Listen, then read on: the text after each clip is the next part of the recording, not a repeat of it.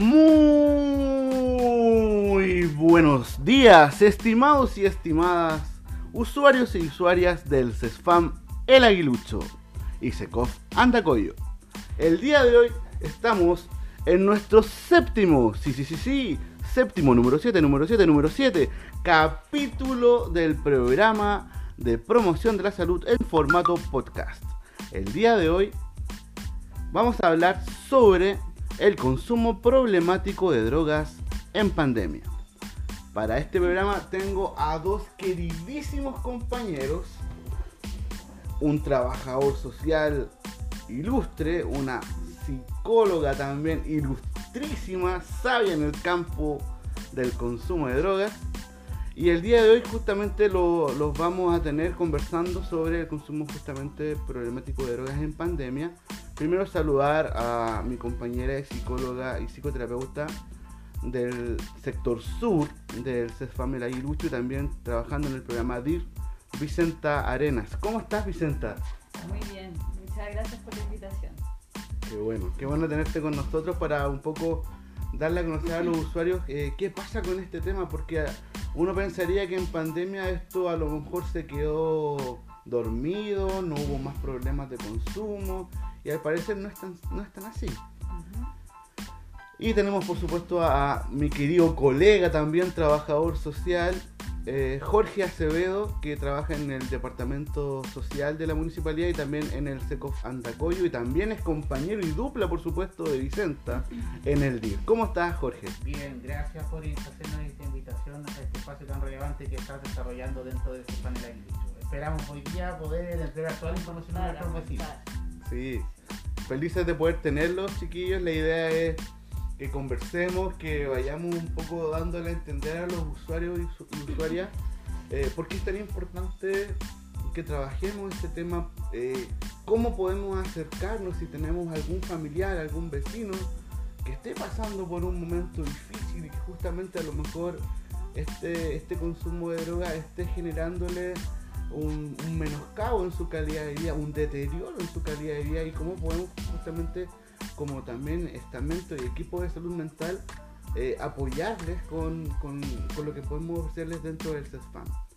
Para, para iniciar el, el, programa, me gustaría que nos contaran eh, eh, qué entendemos cuando hablamos de, de, de drogas, ¿Qué, ¿Qué, pasa con el tema de las drogas. Comienzo, ¿comienzo yo? Sí, sí. Perfecto.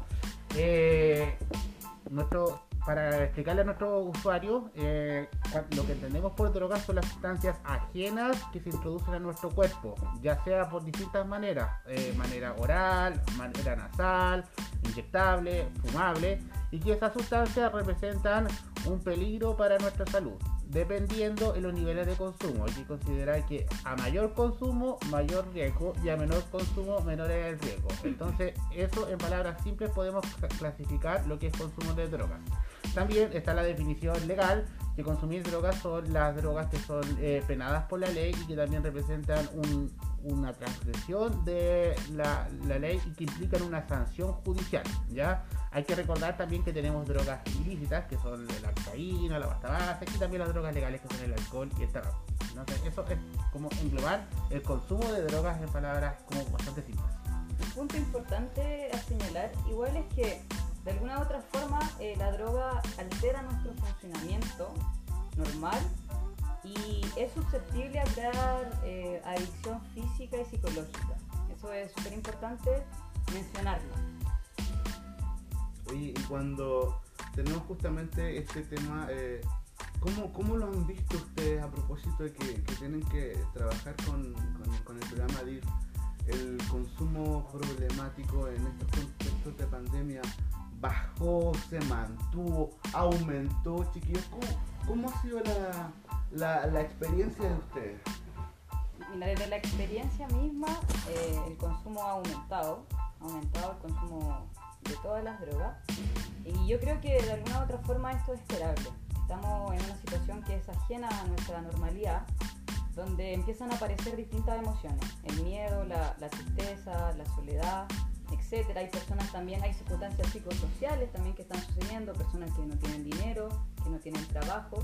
Y a veces no sabemos cómo manejar estas emociones y pensamos que de alguna u otra forma consumir, sea cualquier tipo de droga o alcohol, puede bajar esta sintomatología, sin embargo, lo más probable es que la aumente. Sí, tenemos la tendencia en nuestras derivaciones y en nuestros contactos que, hecho los mismos usuarios con, con el fan de que la sintomatología, eh, o sea, de que estos problemas sociales o problemas de salud que menciona Vicenta, sumado al consumo de drogas, alcohol, aumentan los cuadros clínicos. Y al aumentar los cuadros clínicos representan un gran trabajo para los equipos para poder atender las necesidades de salud de los vecinos. Por lo tanto, hemos tenido que enfrentar una gran tarea enfocada en trabajar con nueva población que estaba antes de la pandemia invisibilizada porque las condiciones sociales no, hacían visible esta, esta, situación. Ya ocurrió la pandemia, estos casos estallan y nos refieren a nosotros como, como área de trabajo y en esta, área hemos desarrollado un gran trabajo con Vicenta dando lo mejor de nosotros como profesionales. Es interesante lo que ustedes nos cuentan porque finalmente damos a entender que el, aislamiento, porque se habla tanto del tema de, que tenemos que aislarnos, también es un factor que incide fuertemente en la salud mental de la población, porque finalmente un usuario que está pasando por un cuadro depresivo, un usuario que está en una situación de mucha soledad de compañía, con justamente la pandemia, con el estar en cuarentena, te, aleja justamente de las relaciones sociales que pudiesen ser eh, protectoras finalmente para poder desarrollar un, espacio clínico reparatorio en términos de lo que está viviendo la persona. Entonces, eh, finalmente en, pandemia eh, se, agudiza finalmente el tema de los consumos y a partir de eso nace la, la, inquietud de saber, están llegando por qué vías llegan finalmente, cómo, cómo, cómo llegan eh, los usuarios a, a, encontrarse con este, con este, con este dispositivo. Aquí, hay varias maneras de, de llegar a, al BIR. Nosotros tenemos la notificación por hora fácil. La hora fácil ha ayudado bastante a detectar casos de vecinos que nosotros no teníamos visibilizados. Ese sistema ayuda a que el vecino pueda tomar el teléfono, hacer el ingreso de salud mental y ahí que el equipo de médicos, psicólogos nos refiera, chicos, esto es un caso es necesario atenderlo. ¿Ya? También tenemos el correo web del CEFAN, que también eh, nos, han escrito necesidad de atención de salud mental. También tenemos la, web de la página de Providencia en Facebook, Instagram, que también la gente a veces ha llegado, pero muy bajo el caso de contactarse. También tenemos el Senda de Providencia, que también los chicos, eh, los vecinos pueden escribir al Senda y el Senda nos refiere el caso a nosotros. Y en muy menor medida lo que es notificación 1414. Pero esas son las formas de poder acceder. También eh, ahora que se están abriendo las fronteras, y que en ese que, que, la gente puede salir de su casa, que puede ya recuperar los espacios que quizás la pandemia nos quitó y que bueno, aún no sabemos si van a volver eh, totalmente, pues estamos en un paréntesis, un paréntesis que puede eh, quitarnos de nuevo la libertad o puede entregar la libertad tan anhelada que tenemos, no han llegado de manera de demanda espontánea. ¿Qué quiere decir demanda espontánea? Que la persona concurre ese fan y pide hablar con algún profesional que nos refiera a nosotros en nuestros casos. Eso es importante destacar que el equipo de, salud, o bueno, ahora en este contexto de radio estamos yo y Vicenta, pero el equipo de salud hay mucha gente detrás, toda la gente estamos todos coordinados, entonces cuando llega un caso, se lo toma alguna matrona, quizás eh, algún médico o, algún otro profesional, los casos siempre tenemos canales de comunicación bastante expeditos que nos permiten poder coordinarnos y generar la atención a nuestros vecinos. Algo, no sé, yo le quité la palabra a Vicenta. ¿eh? no, está bien. Mira, yo, quería hablar un poquito de lo que estaba hablando tú antes de la pregunta. Yo creo que, que, la pandemia del coronavirus también se va a sumar la pandemia de la salud mental, sin duda. Sin duda alguna, Vicenta, por supuesto. Eh, y creo que, que hay una, una relación directa entre el consumo de drogas y la salud mental porque empezamos a sentir emociones, como tal mencioné anteriormente, miedo, ansiedad, y de alguna u otra forma esto empieza a afectar también nuestro funcionar, nuestra forma de conectarnos con nosotros mismos, con nosotras mismas y con nuestro entorno. ¿no? Entonces es importante señalar incluso que la tasa de suicidio acá en Chile es altísima y ha aumentado este último tiempo y siempre o suele haber una relación directa que se hace en estado de ebriedad generalmente, o bajo los efectos del alcohol. Entonces podemos ver que de alguna u otra forma la pandemia del coronavirus también nos viene a mostrar la crisis que estamos viviendo en salud mental a nivel nacional, para que las personas sepan de alguna u otra forma que lo que estamos viviendo o sentir estas emociones está bien, que no estamos en una situación que sea normal y que sea cotidiana y que apoyarse en nuestro equipo y con los profesionales que hay acá en Exospam les puede ser de gran ayuda y de gran apoyo para el momento que estamos viviendo tanto individualmente como colectivo. Efectivamente, nosotros hemos sentido como equipo, antiguamente teníamos eh, casos que eran los casos que se detectaban dentro de las intervenciones de salud, generalmente eran adultos. Nosotros ahora con Vicenta tenemos una diversidad de etaria bastante amplia. Tenemos niños, jóvenes, tenemos eh, ya adultos jóvenes, tenemos adultos, dueños de casa, personas que quedaron sin empleo, eh, adultos mayores, que llegaron a través de esta pandemia, de esta pandemia que ocultaba la salud mental y que a medida del confinamiento hizo que esta salud mental aflorara. Entonces, eh, hay un equipo comprometido, hay un equipo que le entrega dedicación a los casos y que estamos ahí para atender y hacer lo posible dentro de nuestros márgenes de intervención eh, en un pro de una, mejor salud.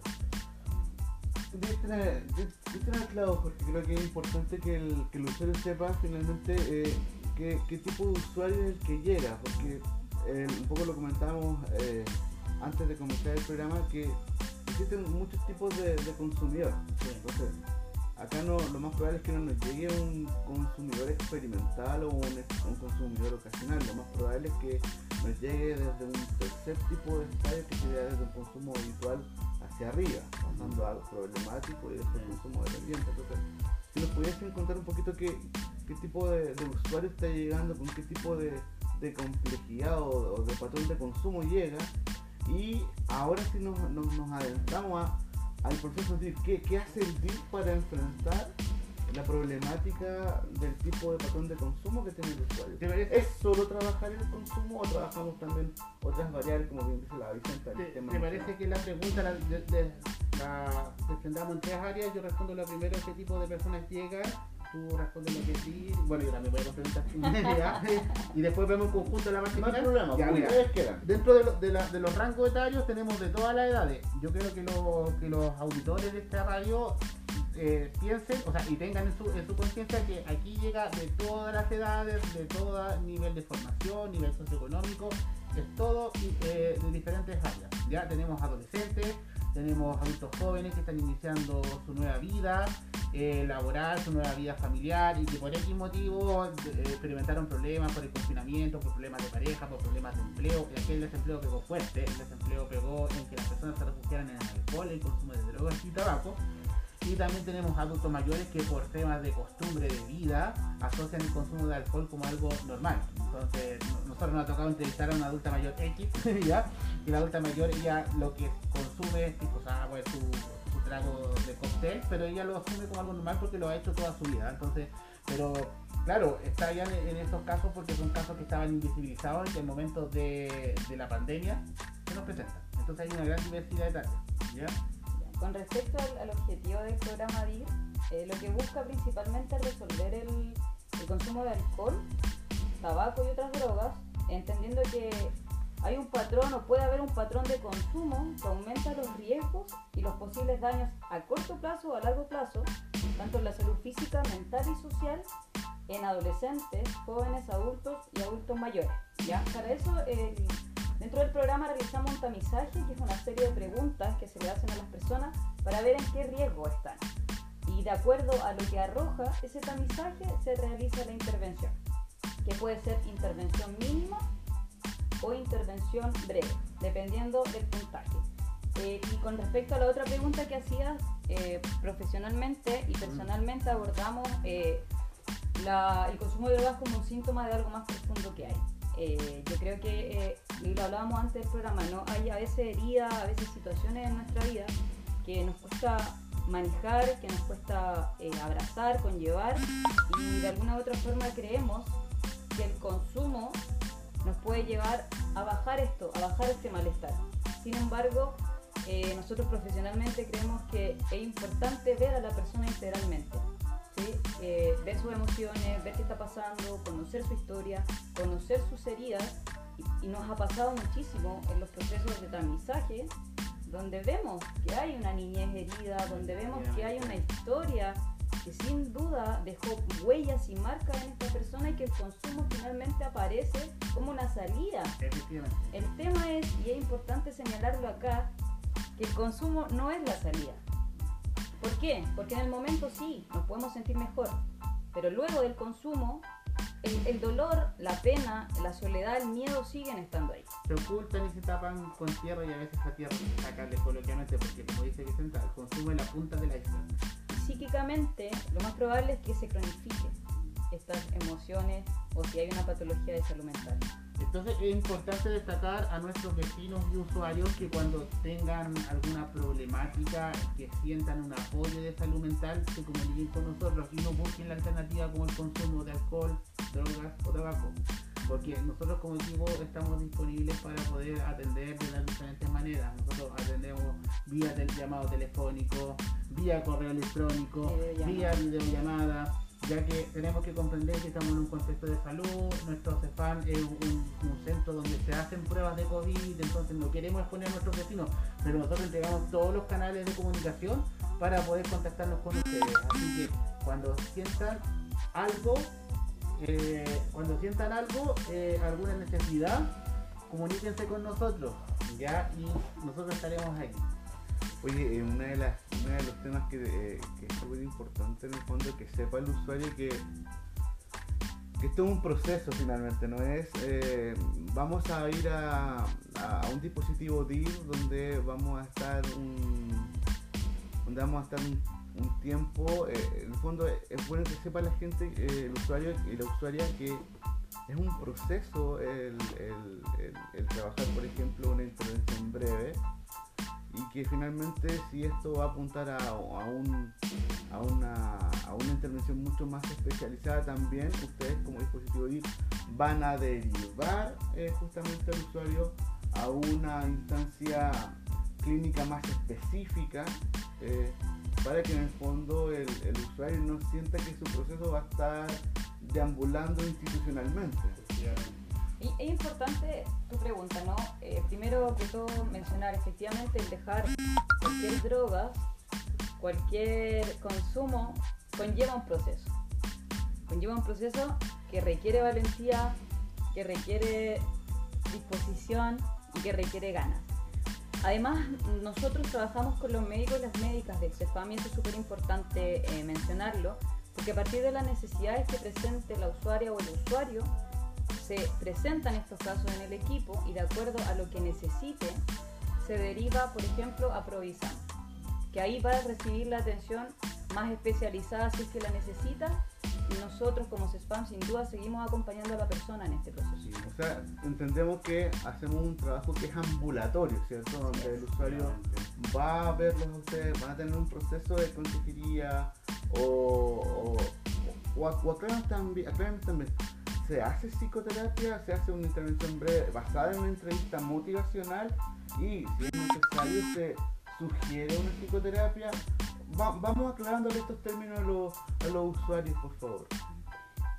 Acá es imperante que, la- que los usuarios tengan la motivación. Nosotros, nosotros trabajamos como equipo con la motivación de las personas. Teniendo la motivación y las ganas de tener un proceso de intervención, tenemos ya el 50% del trabajo hecho. Y el otro 50% lo colocamos nosotros.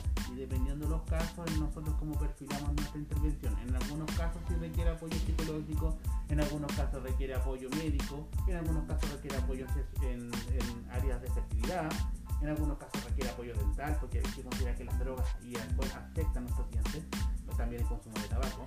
En algunos casos requieren apoyo laboral, ya porque tenemos muchos casos que han llegado con temas laborales y que han aumentado los consumos. En algunos casos requieren apoyo social, en algunos casos requieren apoyo hasta en- temas de situación de calle. Entonces hemos articulado y hemos, nos hemos preparado para poder atender diversos casos o sea, eh, casos de diversas maneras de acuerdo al perfil de la persona que se nos presenta. Así que créanos que cuando lleguésemos a tener algún contacto de alguna persona que esté ahora escuchando y que esté interesada, la, la intervención es personalizada de acuerdo a la motivación que tenga la persona y al perfil que nos muestra nosotros como equipo profesional.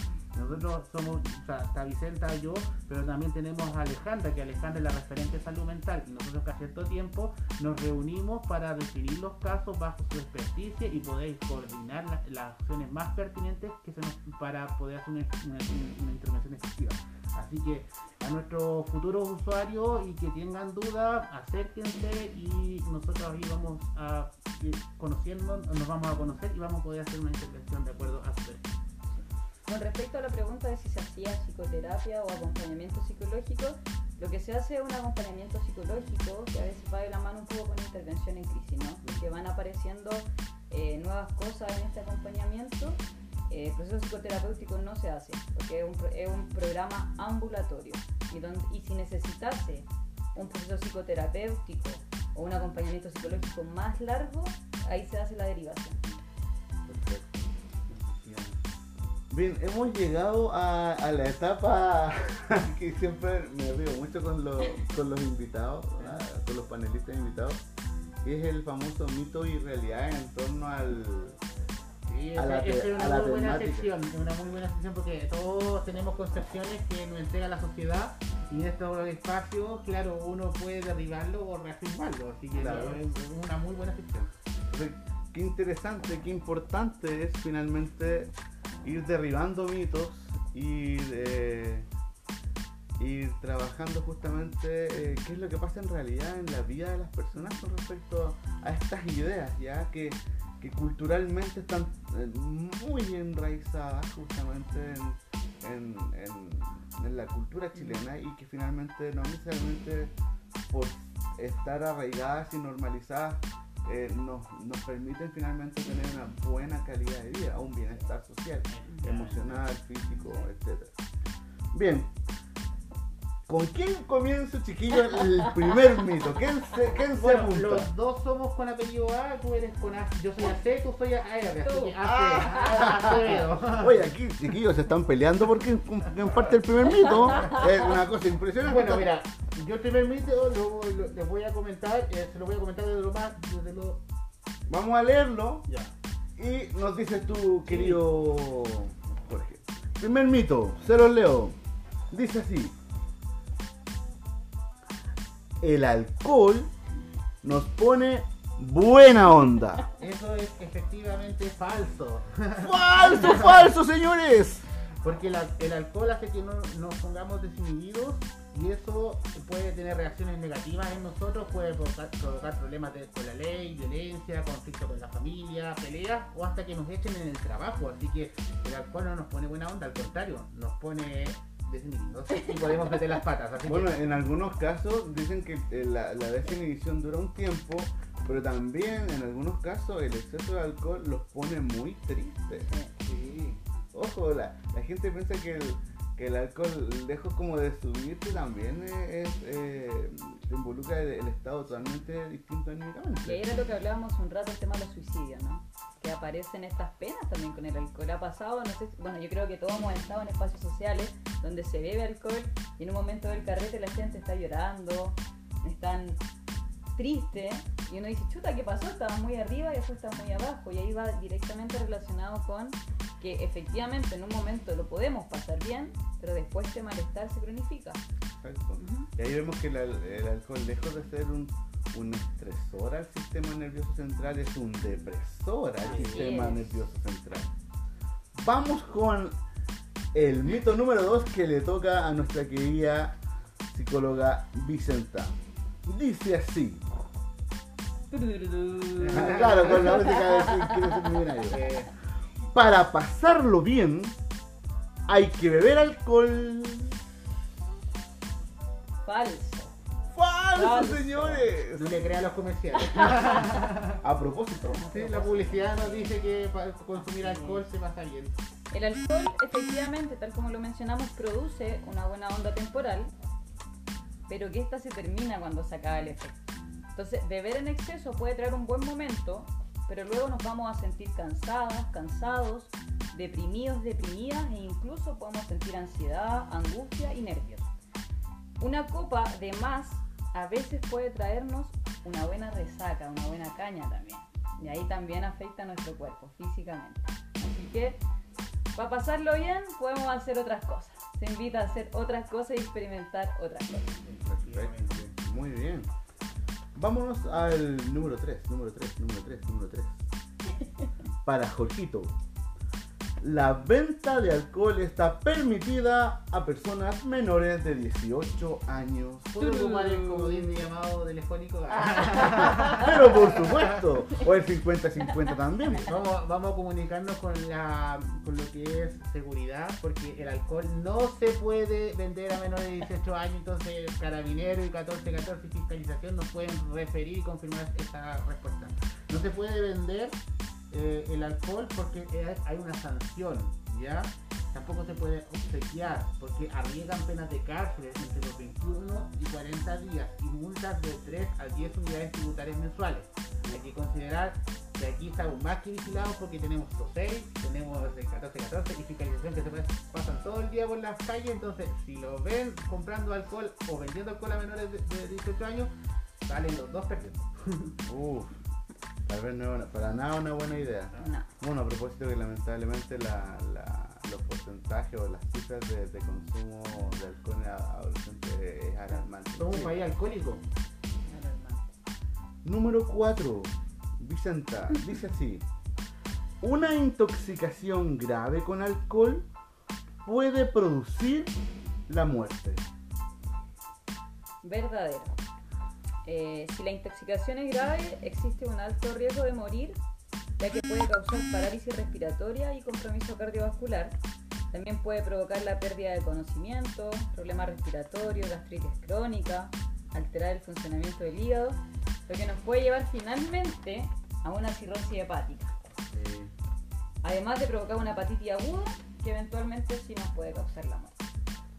o sea, efectivamente, bueno, y bueno, está- cuando está el exceso de consumo de alcohol también, o el consumo de otras drogas, de muchas pastillas, eh, me acuerdo del tema de, de que sean en algunos hospitales que dan el tema del lavado gástrico, que creo que es Tremendo. tremendamente incómodo, no sé si debe ser doloroso. Entonces como que desde toda perspectiva tampoco hay bienestar emocional físico respecto a esto. Jorgito, te toca la número 5.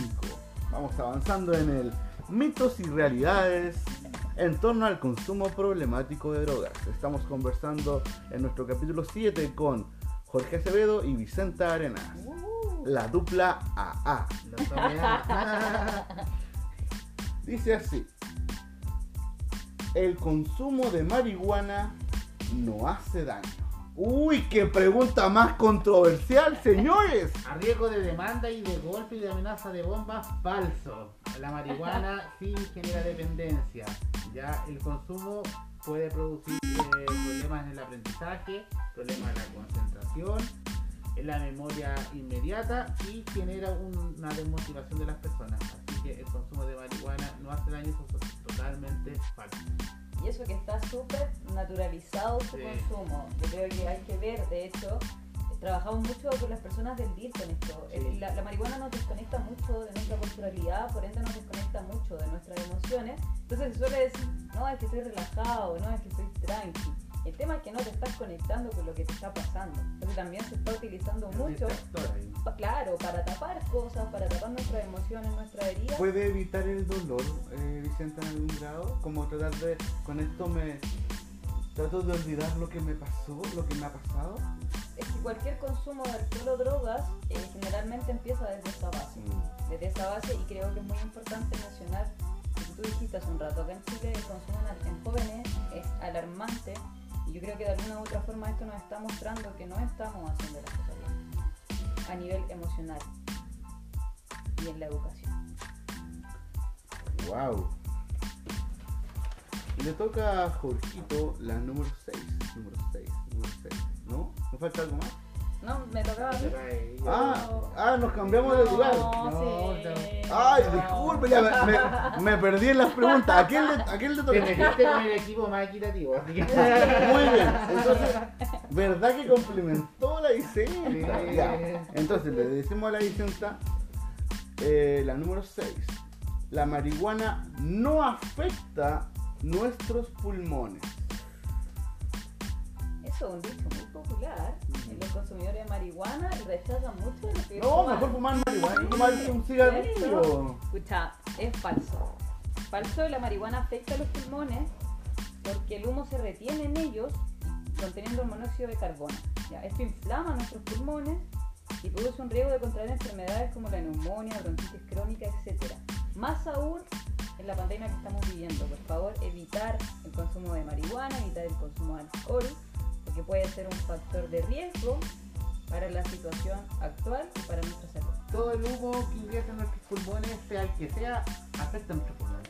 Sea cigarro, marihuana, un incendio, lo que sea, cualquier cosa que entre a nuestros pulmones nos afecta. Así que hay que, hay que reforzar lo que dice el Vicente, eviten el consumo de marihuana en temas de pandemia.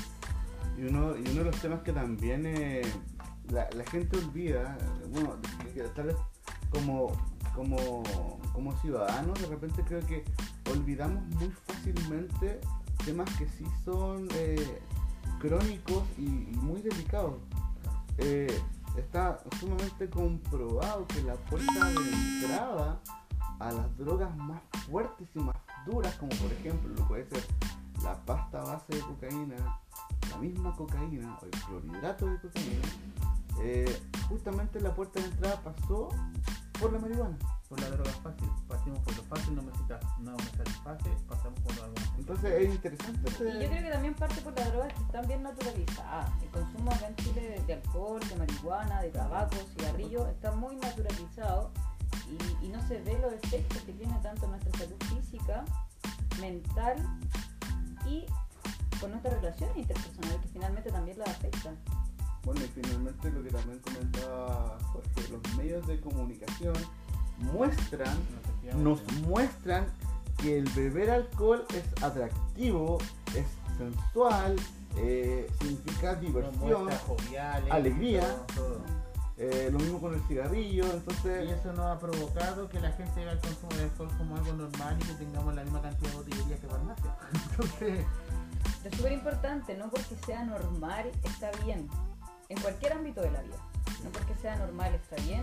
Obviamente nos quieren vender un producto que nos daña, que nos hace mal, y ahí depende de nuestra conciencia, de nuestro autoconocimiento, si es que queremos o no eso para nuestra vida. exactamente porque aún, aún con la con las leyes actualizadas en torno al alcohol y tabaco, con los impuestos que han incrementado los valores de estos productos, la gente sigue consumiendo en forma alarmante. Y, y- y tú, Juan, esta pregunta es para ti. No sé si te han hecho... ¿Tú Oh, me están devolviendo de una. ¿Tú crees que esto tenga que ver con un tema cultural? De, de que no se nos enseña desde chiquitito, desde chiquitita el autocuidado, el hacer cosas por nuestro bienestar. Absolutamente, Vicenta. Creo que eh, el, el consumo de, de todo tipo de sustancias tiene una raíz cultural importante donde eh, justamente los sistemas familiares de, de origen van incorporando en este caso la historia del alcohol y el tabaco desde muy pequeño. Entonces tenemos a niños y niñas que desde las primeras etapas de su ciclo vital están viendo a sus padres consumiendo alcohol en grandes cantidades y eso finalmente si se va acompañado de una dinámica familiar como la hostilidad, la violencia psicológica, física, económica, va generando finalmente en ese humano que se, ser humano que se está desarrollando un, un daño que finalmente puede explotar en la adolescencia o puede explotar 30 años después con un consumo de benzodiazepinas terrible. Entonces, sí hay una, hay una deuda histórica en torno al- a, cómo estamos generando un trabajo desde las bases para justamente trabajar los sistemas de creencia que son parte de la cultura de, ser chilenos, chilenos finalmente.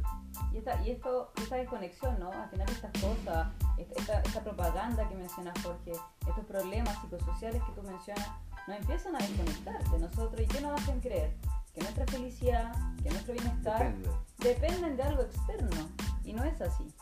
Está muy bien hecha la pega. Pero bueno, podemos despertar y podemos transformarnos todavía. Sí, todavía hay tiempo, Así es. absolutamente. Para eso estamos acá. Oye, existe un mito más sí. Ya que lo- se lo voy a preguntar a los dos, ¿ya? A, a mis queridos compañeros del DIR, Vicente Arenas y Jorge Acevedo. Y dice así, mientras más joven se comience a consumir drogas, más probabilidades hay de ser dependiente. ¿Sabemos la respuesta entre los dos? Bueno. La respuesta es verdad. Pero. ¡Verdadero, señores! Como dirían en inglés, it's true, it's true. Oh. Es importante y, y lamentablemente entre más joven comiencen las personas, mayores niveles de dependencia. Es mucho mayor y es mucho más grave poder salir. Más difícil salir, Más ¿cierto? difícil salir, sí, esa, esa es la palabra correcta. Entonces, a, nos- a mí me ha pasado, eh, bueno, en, en los casos DIR, pero también en, en- en mi trabajo en desarrollo social, que hemos visto casos de consumo históricos y que salir adelante eh, y salir romper ese esquema es Pero tú sabes por qué es más difícil? ¿Qué es más- ¿Por qué es más- ¿Por qué es más difícil, dicen? Porque el organismo de los jóvenes y de los adolescentes se encuentra en desarrollo y por tanto es más vulnerable a los efectos de la droga. efectivamente. Perfecto. Bueno, ya estamos eh, en la etapa final del programa. No sé si hay alguna recomendación, algún consejo que le podamos dar a los usuarios en torno a, a este tema tan, tan, tan bullado que finalmente la pandemia no lo silenció por ningún caso. Lejos de silenciarlo, la pandemia lo hizo detonar más fuerte a propósito del incremento importante de casos que han tenido en consulta. ¿Y qué le pudiésemos decir al usuario, a la usuaria finalmente que tiene un amigo, una amiga, un hijo, una hija, un padre, a propósito de que perdió el empleo, perdió su negocio, tiene una familia que alimentar, están muchas crisis psicosociales que están a flor, aflora- aflorando, que, han impactado un sistema familiar y que justamente han eh, encontrado en la droga un camino finalmente para evitar, para contener, de alguna forma encontraron en la droga una vía de escape. ¿Qué le podemos decir a todos esos vecinos que, que están sufriendo, que la están pasando mal, que tienen un dolor importante o, tan, o algo tan, tan complejo como una separación?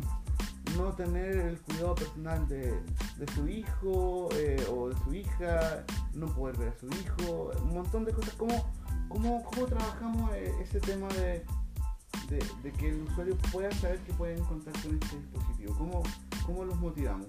Les dejo el micrófono abierto.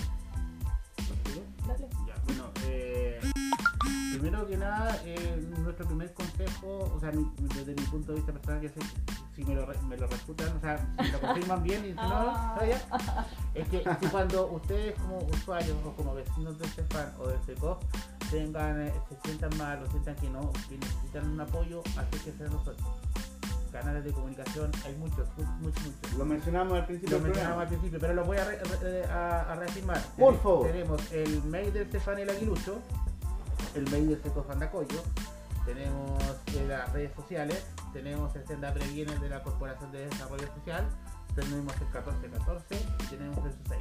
Yo creo que canales de comunicación hay. Y ahora, como hemos estado en fase eh, de desconfinamiento, ahora ustedes se pueden acercar a nuestro consultorio, claro, con todas las medidas sanitarias correspondientes, la mascarilla, la, lavado de manos, el distanciamiento social. También pueden comunicarse con, con el equipo profesional para poder recibir una atención. Nosotros estamos atendiendo con Vicenta desde a distancia por temas sanitarios. Estamos atendiendo desde nuestro teléfono, desde correo electrónico y desde videollamada. O sea, es- tenemos todos los canales para que ustedes se puedan acercar y puedan recibir apoyo de nosotros. y van a recibir apoyo de nosotros como equipo y también de, de todo el CESAM, ¿no? Eh, tal como menciona Jorge, si empezamos a darnos cuenta que esto nos está afectando a nosotros y que está afectando a nuestro entorno, a veces es bueno pedir ayuda. Eh, nosotros los vamos a acoger, no los vamos a juzgar, los vamos a acompañar en este proceso de cambio y A propósito de la confidencialidad, Vicente, es importante que sepan lo que tiene esto.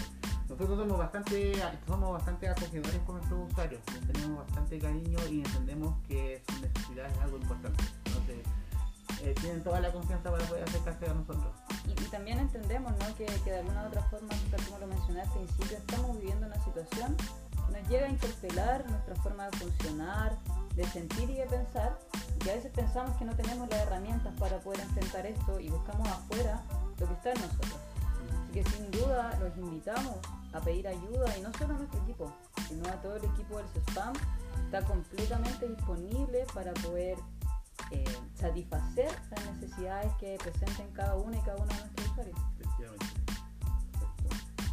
Bueno chicos, este ha sido nuestro capítulo 7 en formato podcast del programa de promoción. Hemos estado conversando eh, muy con mucho respeto, también con mucha alegría, por qué no decirlo, con Jorge Acevedo, eh, trabajador social, y Vicente Arenas, psicóloga, ambos del DIR y de CESFAM Aguilucho y SECOF Andacoyo.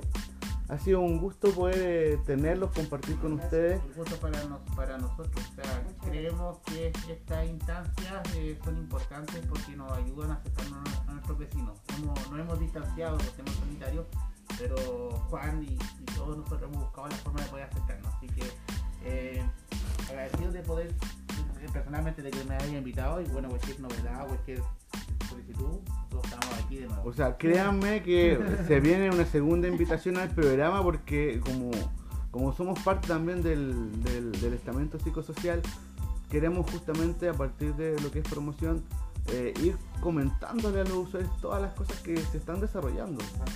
¿ya? Así que van a ser invitados nuevamente en un próximo programa. Muchísimas gracias. Y un mensaje para la gente. No busquen en el exterior lo que está en su interior.